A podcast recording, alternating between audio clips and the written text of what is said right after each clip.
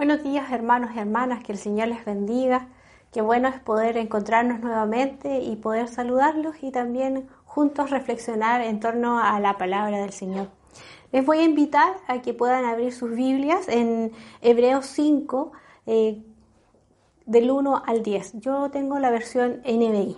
Dice así, todo sumo sacerdote es escogido de entre los hombres él mismo es nombrado para representar a su pueblo ante Dios y ofrecer dones y sacrificios por los pecados. Puede tratar con paciencia a los ignorantes y extraviados, ya que él mismo está sujeto a las debilidades humanas. Por tal razón, se ve obligado a ofrecer sacrificios por sus propios pecados, como también por los del pueblo. Nadie ocupa ese cargo por iniciativa propia. Más bien lo ocupa el que es llamado por Dios, como sucedió con Aarón. Tampoco Cristo se glorificó a sí mismo, haciéndose sumo sacerdote, sino que Dios le dijo, tú eres mi hijo, hoy mismo te he engendrado. Y en otro pasaje dice, tú eres sacerdote para siempre, según el orden de Melquisedec. En los días de su vida mortal, Jesús ofreció oraciones y súplicas con fuerte clamor y lágrimas al que, había al que podía salvarlo de la muerte y fue escuchado por su reverente sumisión. Aunque era hijo, mediante el sufrimiento aprendió a obedecer y consumada su perfección llegó a ser autor de salvación eterna para todos los que le obedecen. Y Dios lo nombró sumo sacerdote según el orden de Melquisedec. Oremos al Señor. Padre, te damos muchas gracias por esta oportunidad que tú nos das de poder compartir juntos y reflexionar en, torno a las escrituras. Gracias por tu fidelidad, por tu amor en nuestras vidas. Y pedimos, Señor, la dirección de tu Espíritu Santo, Señor, eh, que esté en medio de esta reflexión. En el nombre de Jesús. Amén. Bueno, continuamos eh, en, esta semana, en este día, continuamos con la reflexión de la carta a los hebreos. Em, la semana pasada estábamos meditando acerca de algunas características, eh, específicamente tres características de Jesucristo como un mediador perfecto. Eh, y, nos, y, nos, hacía referencia el pastor Javier a estas características, que se trata de una mediación que el propio hijo ha, realizado y que ha realizado esta mediación, eh, fue una mediación empática porque conoce nuestras debilidades, una mediación que eh, ha sido realizada con brazos abiertos eh, porque su trono es de gracia y misericordia. Em, al finalizar la reflexión del día de ayer, no sé si a usted le pasó lo mismo, pero quedé realmente agradecida de Jesús, eh, de, tener este, a Jesús como este sumo sacerdote o como este mediador compasivo, eh, misericordioso y con este trono eh, de brazos abiertos, este trono de gracia y misericordia que está en medio de nosotros. continuamos entonces reflexionando y haciendo énfasis en lo que dice Hebreos 5 del 1 al 10 y la reflexión eh, lleva el título de El sacerdote obediente. Em, si analizamos y leemos con más detención aún el capítulo 5, eh, nos vamos a encontrar con una comparación que hace Hebreos acerca del el sacerdocio humano y el sacerdocio que realizó Jesús podemos dividir los versículos en dos. Em, de los versos del 1 al 4 vemos entonces la descripción de todo, todo lo que se hace en un sacerdocio humano que proviene del linaje de Aarón. Recordemos que la tarea del sumo sacerdote es presentar a, representar al pueblo en los asuntos por los cuales son responsables delante de Dios. Eh, específicamente presentando ofrendas y sacrificios por el pecado del pueblo una vez al año. Em, este día eh, se conoce como el día de redención eh, y en esta ocasión, es en esta ocasión, en el día de redención, cuando el sumo sacerdote eh, cumple su función sacrificial. De los versos del 5 al 10 vemos entonces que Hebreos realiza la descripción del sacerdocio de Jesús, el Hijo de Dios. Me gustaría explicar algo antes de continuar. Eh, tal vez muchos de nosotros, de nosotras, nos preguntamos qué significa este sacerdocio semejante a, Melquisedec, a semejanza de Melquisedec. Eh, ¿Quién es este eh, Melquisedec? Tenemos que recordar que Hebreos utiliza textos del Antiguo Testamento y los aplica a Jesús. Ese es su método de, y que lo hemos eh, visto en varios de los capítulos ya, que, que, ya hemos leído y que ya hemos reflexionado. Aquí no hace la excepción y toma el Salmo 110, versículo 4, y lo aplica a Jesús. Lo lee con ojos, con los lentes eh, y va aplicando esto a Jesucristo.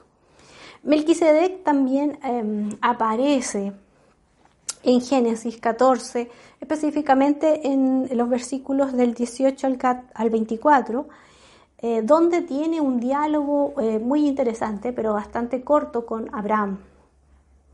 Podemos conocer y saber algunos antecedentes, pero son muy escasos. Primero que Melquisedec es un rey sacerdote de, eh, de un territorio llamado Salem, que años más tarde este territorio es conquistado por el rey David y aquí se em, funda la ciudad de Jerusalén, en este mismo lugar em, y en este territorio. Eh, en el texto de Génesis 14 eh, se va a presentar a Melquisedec como este rey sacerdote, pero no se menciona un origen, mm, no se presenta una genealogía, y esto es algo extraño porque en el Génesis vemos muchas genealogías, muchas maneras de presentarnos a los, eh, personajes eh, principales con una genealogía. Eh, y también es, bastante interesante porque en el Antiguo Testamento el origen familiar es importante para ejercer el sacerdocio. Entonces, Melquisedec, que no se diga nada acerca de su genealogía, de su familia, ya nos da, eh, es extraño, pero no sabemos más antecedentes. Tampoco se menciona eh, su lugar de nacimiento o si hubo un lugar o una fecha aproximada acerca de su muerte. La figura de este rey eh, y sacerdote Melquisedec es tal vez un misterio para nosotros hoy día como cristianos y cristianas. Pero sí es interesante que em, Génesis lo coloca como superior a Abraham y, Abraham se eh, eh, le entrega ofrendas, le entrega el diezmo y este bendice a, Abraham. Eso es muy interesante. Ahora, Hebreos lo coloca también eh, si bien superior a Abraham, también lo coloca como un alto valor en el sacerdocio eh, em, eh, con respecto a la, la, familia o la tribu de Leví. Que recordemos y que tengamos presente que eh, Leví, este linaje es muy importante para los judíos dentro del sacerdocio. Hebreos entonces va a ir más atrás de eh, Abraham mismo, de Aarón y de la familia de Leví. Va a llegar a Melquisedec. Y con este, esta imagen o este personaje o este, este, este rey sacerdote va a hacer una diferencia porque este sacerdote es distinto, superior y es un sacerdote eh, con su, con su reinado y con su sacerdocio permanente, porque no tiene, no tiene fin, pero tampoco tiene un inicio. En ese sentido, em, lo va a presentar y es presentado eh, en Génesis y, y, en algunos textos del Antiguo Testamento, y entonces Hebreos coloca esta, esta imagen también de, en Jesús. Em, Hebreos va a colocar, eh, va a explicar un poco más acerca de Melquisedec en otros, o hacer referencia a Melquisedec en otros capítulos más adelante. Y eso también eh, va a ser interesante de, conocer. Volviendo al capítulo 5 de Hebreos, ambas descripciones, en ambas descripciones podemos encontrar em, dos cualidades eh, que posee este mediador o sumo sacerdote. La primera es que em, este mediador es elegido eh, o designado divinamente. Es Dios quien escoge. El sumo sacerdote no es convocado por ningún ser humano. Eh, por ejemplo, Aarón, que es el primer sacerdote de Israel, tiene una designación divina, como también todos sus herederos y sus sucesores. Em, en otros casos, que vemos eh, a otros sacerdotes, eh, es interesante que al no tener la descendencia de Aarón, em, pero vemos como por ejemplo en el caso de Samuel, que Dios es quien lo llama o lo convoca al sacerdocio.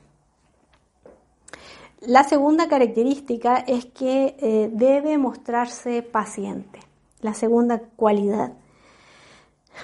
El sumo sacerdote no solamente es capaz de dar cumplimiento a mm, precisos a estos detalles en los ritos, sino también debe tener un carácter, debe tener un, sentimiento eh, acorde con su trabajo sagrado.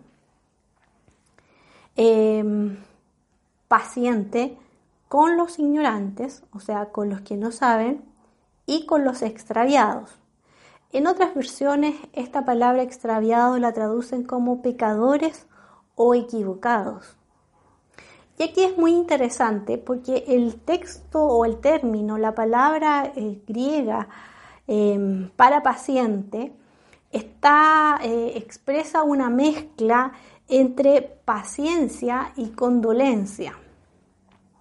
El sumo sacerdote no podía hacer una expiación, un sacrificio adecuado por los pecados si tenía enojo, indignación o furia en contra de las personas eh, culpables, ¿sí? los, pecadores, los extraviados, los que estaban equivocados.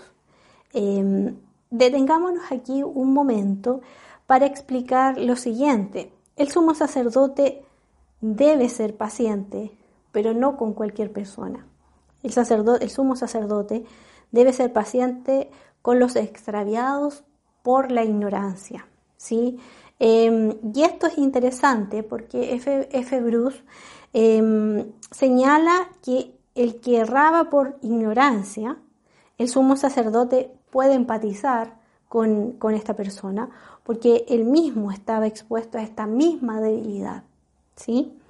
Em, no así con la persona que quebranta la ley deliberadamente y de manera desafiante.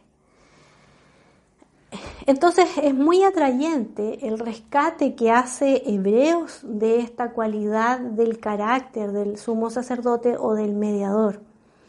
Eh, esta figura sublime de este sumo sacerdote de Dios em, enriquece nuestra eh, comprensión del sumo sacerdocio, eh, de, este, de, cómo era, pero también nos entristece ver cómo a lo largo de los siglos esta idea de este carácter, de esta paciencia, de esta de empatía que el sumo sacerdote tenía que tener, cómo se va dibujando la, figura em, de, em, del sumo sacerdote o del mediador en, Israel, en el sacerdocio específicamente em, de este tiempo, con, las diferentes experiencias eh, relatos que nos muestran a sumos sacerdotes eh, eh, no empáticos con el pueblo eh, y muchas veces con un carácter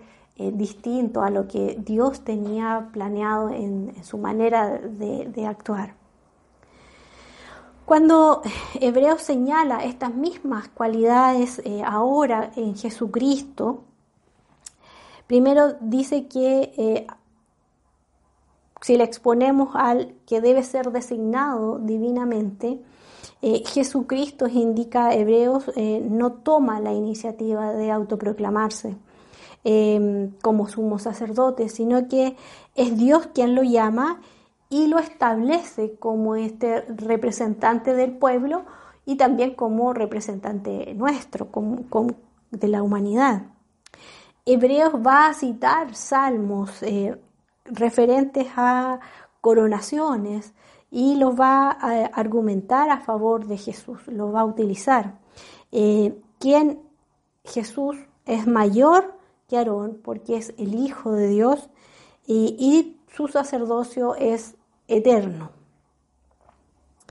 Eh, explica entonces también que esta glorificación o esta exaltación se realiza porque eh, este sumo sacerdote eh, tuvo obediencia al sufrimiento. Jesucristo tuvo obediencia y el sufrimiento es el que, aquel que sufre es el mismo que es coronado.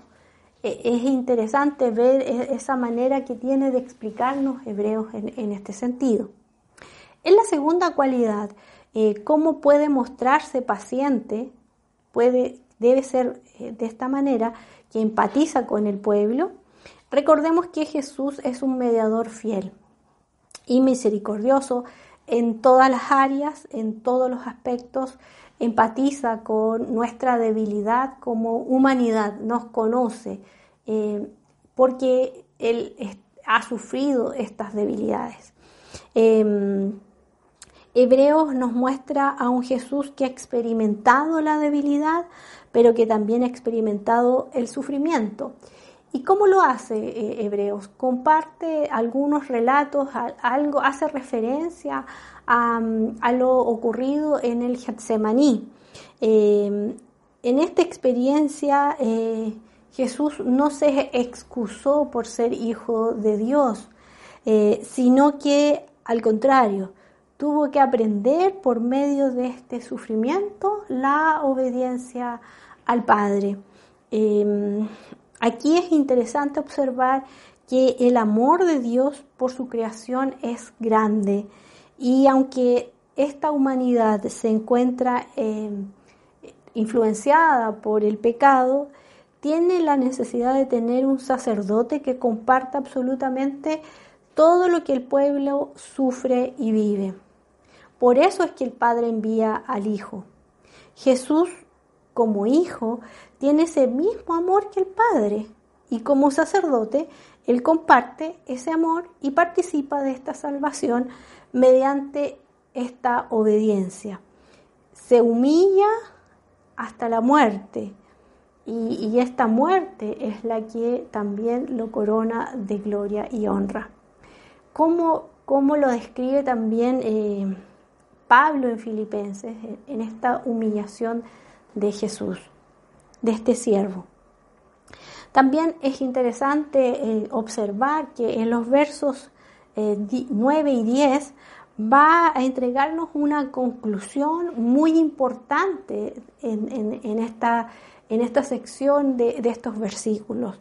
Eh, Hebreos señala que por Jesús, el Cristo, el Mesías, este mediador perfecto, llegó la perfección de su sacrificio eh, y se convirtió en una causa de salvación eterna para todos y todas los que lo obedecen. Y por eso es que es proclamado por Dios como sumo sacerdote para siempre.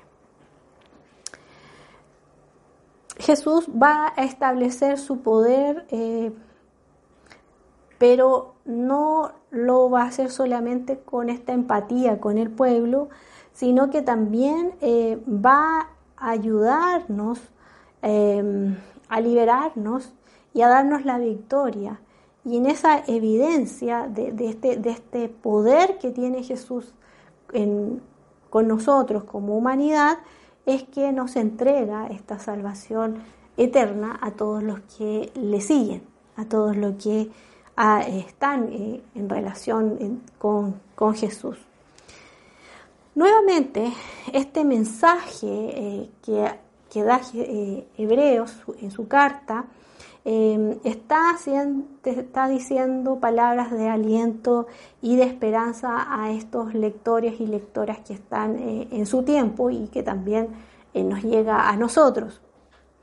Continuar eh, permanentemente en esta lealtad a Cristo, quien es el único que puede, en quien puede encontrarse salvación eterna y quien también es sumo sacerdote. Ah, aquí, aquí hay dos preguntas que tal vez nos ayuden en alguna reflexión para nosotros hoy día. Eh, ¿Por qué Hebreos se esfuerza tanto en explicar eh, que Cristo es un sacerdote, un mediador? Eh, hay algo que desconoce la comunidad cristiana que está dirigida esta carta. Em, tal vez la imagen de Jesucristo como un sacerdote, un sumo sacerdote, eh, es lejana y no se entiende. ¿Por qué? Porque posiblemente em, se relacionaba el contexto cuando se hablaba de un sacerdocio o un sacerdote, eh, se miraba y se, em, se, tenía presente a los sacerdotes judíos y al sacrificio de animales que se hacía en Jerusalén pero también se podría entender como los sacrificios o los sacerdotes que realizaban eh, los, sacerdotes paganos en sus templos paganos. Eh, actualmente, cuando nosotros nos hablan acerca de un sacerdote, em, tenemos otras imágenes y generalmente los encontramos muy lejanos. No tenemos una relación, tal vez, tal vez eh, no, no entendemos muy bien porque cuando hablamos o nos hablan acerca de un sacerdote, pensamos en el Antiguo Testamento y en un sacerdote específicamente judío. Bueno, Hebreos nos va a explicar con esta imagen de sacerdote, eh, nos va a reconocer eh, y nos va a ayudar a ver a Jesucristo en, su obra, eh, como este sacerdote sublime, como este mediador eh, como una imagen perfecta de, un sacerdocio perfecto. Y eso nos ayuda en cierta medida a tener presente esta imagen eh, también como, em, como una comprensión dentro de, lo que nosotros vamos a ir entendiendo acerca de Jesús. Así como lo entendemos como un pastor, em, también lo podemos entender entonces, y, y Hebreos nos ayuda a entenderlo como un eh, sacerdote o mediador. Eh, y la otra pregunta es por qué em, Dios tiene que sufrir. Eh, y esta pregunta es, muy interesante porque se muestra a un Dios em, como un Dios débil. Generalmente Dios no, nosotros reconocemos que Dios no sufre, Dios es todopoderoso, siempre lo vemos victorioso, siempre lo vemos Em, muy eh, poderoso en todo, entonces, ¿cómo vamos a ver a un Dios que sufre? Eh, ese pensamiento también lo tenía eh, los cristianos desde la época de Hebreos, en que Dios está alejado del sufrimiento, no puede estar cerca de, de, eso, no puede experimentarlo. Em, también se sospecha que eh, esta comunidad de cristianos eh, está experimentando persecución. ¿Se recuerdan? Eh, tal vez también se está cuestionando su salvación, porque ya han experimentado tal vez algunos pecados, algunas caídas, como le llamamos nosotros, tal vez algunos han retrocedido, han negado la fe. ¿Y cómo enfrentar a un Dios tan poderoso? Eh, si no ha experimentado nada de lo que yo como un ser humano puedo estar experimentando. Es tal vez lo que también nosotros eh, pensamos eh, en este tiempo. Dios no está en, en mi sufrimiento. Pero lo interesante de la carta a los hebreos es que nos muestra que el Hijo de Dios, como un sumo sacerdote, como un mediador perfecto, nos comprende en nuestras debilidades, pero no solamente en nuestras debilidades, sino también en nuestros tiempos de sufrimiento. Em, y esto lo hace un Dios más cercano, eh, más eh, paciente, más empático, más misericordioso con él o la pecadora. Eh, eso es interesante de, observar y de tener presente en nuestra vida. Em, la salvación que, Cristo nos ofrece es eterna eh, y está basada en el sacrificio de Él, de este Dios encarnado, que ha realizado este sacrificio por una vez y nunca más repetido y tiene una validez que es eh, permanente, eterna. Entonces aquí nos detenemos en cuanto a que esta salvación que nos ofrece Jesús em, no está, no es, no es alguien, un, ser humano, no hay un mediador humano, es Dios mismo el que se ha encarnado, por lo tanto es Dios quien nos está ofreciendo esta salvación. Por eso es tan importante recordar que en medio de nuestro sufrimiento, eh, Dios nos entiende, Dios está con nosotros, nos ayuda y recordar esta salvación que ha sido un regalo inmerecido por, eh, que tenemos por Dios, eh, nos ayuda también en nuestro sufrimiento. no nos aleja, sino que nos acerca más a Dios eh, y eh, el pensar y recordar esta salvación que ha sido eh, entregada, vuelvo a decir por Dios, también nos da gozo en medio de nuestro sufrir, ¿sí? En conclusión, podríamos decir que Jesucristo es nuestro mediador y, y eso es muy bueno, recordarlo permanentemente, recordar que Jesús es nuestro mediador pero también no debemos olvidar lo que, eh, eh, lo que hizo, esta acción eh, que es más importante. es nuestro mediador, pero estableció esta comunicación o esta vinculación entre Dios y la humanidad. Como también muestra que Cristo hizo se hizo plenamente em, solidario eh, empático eh, en, la miseria, en la debilidad del ser humano. Em, en, todo esto que él realizó, en todos estos acontecimientos, eh, transformó una ofrenda que la estableció en, en, una mediación que nos llevó a la salvación. Esta es la experiencia que tenemos todos nosotros los que somos cristianos, que, nos reconocemos unidos a Dios gracias a Jesús glorificado. Eh, esto que hace Jesús con nosotros nos ayuda a entender que, que este mediador, que este sacerdote eh, está con nosotros y, nos ayuda eh, siempre. Me gustaría entender y, e invitarlo a, que, parafraseando algunos, versos de Hebreos, eh, podamos concluir con esta eh, reflexión, em, con, reconociendo esta, esta mediación, reconociendo a este sumo sacerdote paciente, compasivo, eh, elegido por, por Dios. Em, continuemos acercándonos, animémonos a acercarnos confiadamente a este trono de gracia y de misericordia, porque tenemos un sumo sacerdote que ha consumado perfecto sacrificio, ha realizado este perfecto sacrificio, Jesucristo. Este es el autor de la salvación eterna para todos y todas. En esa confianza, oremos al Señor y demos gracias por, su amor y su bondad.